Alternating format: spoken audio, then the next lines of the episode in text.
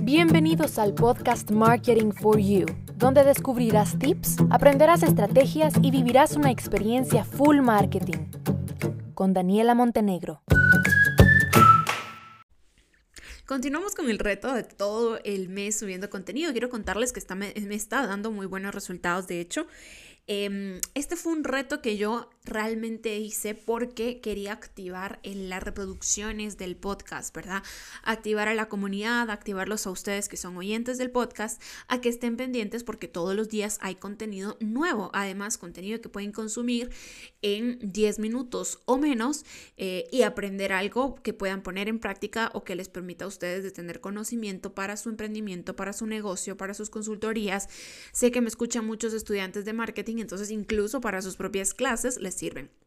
Hoy vamos a hablar de una de las tendencias que trajo la pandemia en cuanto a consumo y es una tendencia que realmente, a ver, yo la comprando muy bien porque yo soy amante del producto que trajo esta tendencia, pero pues hay que ponernos un poco en contexto y también les voy a estar hablando un poquito aquí sobre por qué se produce eso, ¿verdad? ¿Cuáles fueron los comportamientos que dieron origen a esta tendencia de consumo eh, luego de, bueno, la pandemia no ha terminado, pero sí que luego de por lo menos el confinamiento más estricto que tuvimos durante el 2020. Entonces, vamos a hablar sobre el queso. Les digo, a mí el queso me encanta, me encantan todos los platillos que tengan queso, literalmente.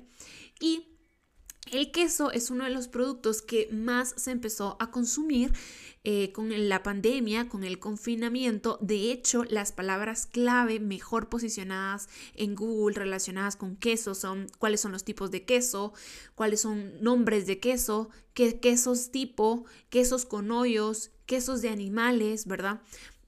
palabras que tienen competencia muy baja, porque muy pocas marcas están creando contenido relacionado a eso directamente, y tienen un volumen de búsqueda de 15 mm, mil al mes, por lo menos. Entonces, sí son palabras que tienen bastante oportunidad. Por eso, ¿verdad? Porque dado al encierro de la pandemia, ¿qué pasó con los consumidores y cuál es el comportamiento que tenemos que analizar en este episodio? Los consumidores empezaron a mejorar sus habilidades para cocinar, para hornear, incluso para comer. ¿Por qué? Porque bien sabemos que hay muchos memes que incluso dicen que la pandemia solo les sirvió para engordar. Pues sí, eh, era prácticamente una de las pocas cosas que se podían disfrutar o que se puede aún disfrutar estando en casa, ¿verdad? Comer rico, comer bien, eh, comprar ingredientes buenos, me estoy ahorrando en otras salidas, pues entonces voy a comprar un buen queso para hacerme una buena pizza o para hacerme un buen sándwich o para hacerme una buena pasta, ¿verdad? Querer mejorar em, el paladar y esos gustos que ya las familias tenían. Entonces, ¿qué pasó? Que como se empieza a dar este comportamiento, la, aparte de, o sea, la pandemia saca el comportamiento de querer mejorar sus habilidades, querer mejorar los ingredientes y por otro lado también hace que talentos ocultos en la cocina salgan a la luz. Personas que tal vez por trabajo, por tiempo, porque nunca se estaban en su casa, probablemente nunca cocinaban, no tenían el hábito de cocina, se quedan encerrados y no les queda otra más que aprender a cocinar. Entonces sacan ese talento oculto para cocinar. Esto se dio especialmente en las ciudades que son enormes, ¿verdad? Que tienen una gran población. Específicamente en abril del 2020, las búsquedas de recetas fueron las que más volumen tuvieron en Internet. O sea, antes es cierto, que las recetas como tal siempre han tenido un nivel de búsqueda alto porque pues es el famoso cómo que resuelve una necesidad específica, pero a partir de abril de 2020 el volumen incrementó de una cantidad bárbara.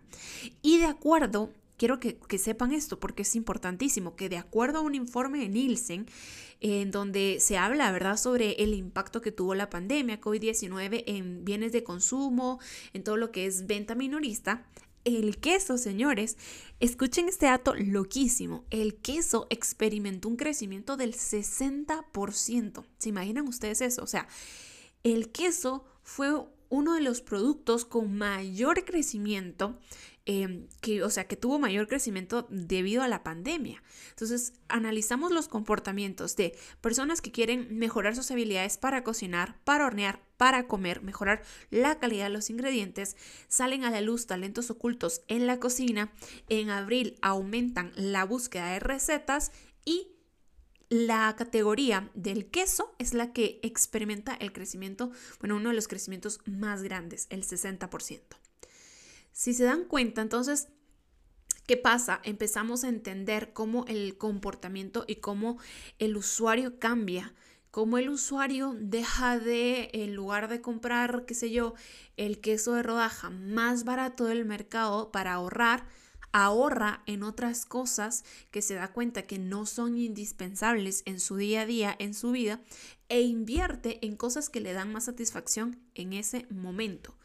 Para em, esta tendencia lo que hizo fue básicamente convertir al queso como un ingrediente estrella, o sea, el queso se convierte en el ingrediente principal de la mayoría de los platillos y la verdad es que eh, es bien impactante leer como los datos estadísticos acerca de este tema.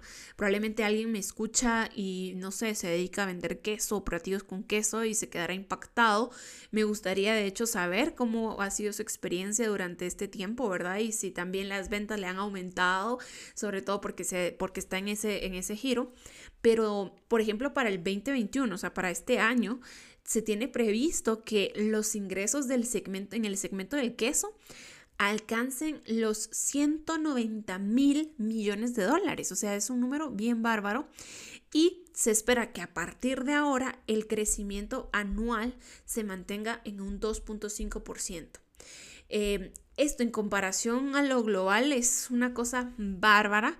Eh, solo en Estados Unidos se generan más de 28 mil millones de dólares en temas de queso, o sea, para que vean que es un mercado como donde el consumo de queso como tal es bien fuerte.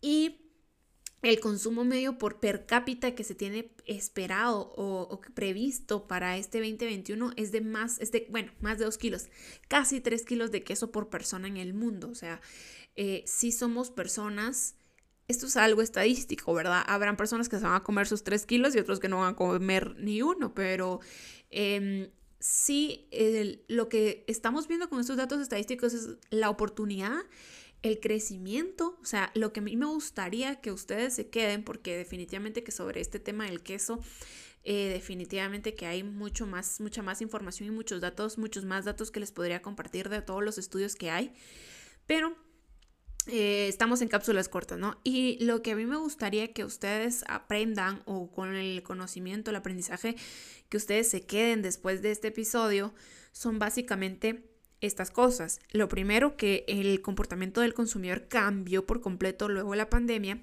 y que se desarrollaron hábitos y habilidades que tal vez nosotros eh, mm, pues no consideramos tan importantes, dejamos pasar a un lado, por ejemplo, ay, el queso, tal vez lo pensamos como, ah, ¿qué importa? Comen más queso, da igual. Pero no, o sea, esos cambios, esas habilidades, como les estoy em, mencionando ahora, ¿verdad? Las personas quieren comer mejor, salen a la luz nuevos talentos, son oportunidades al final para los negocios.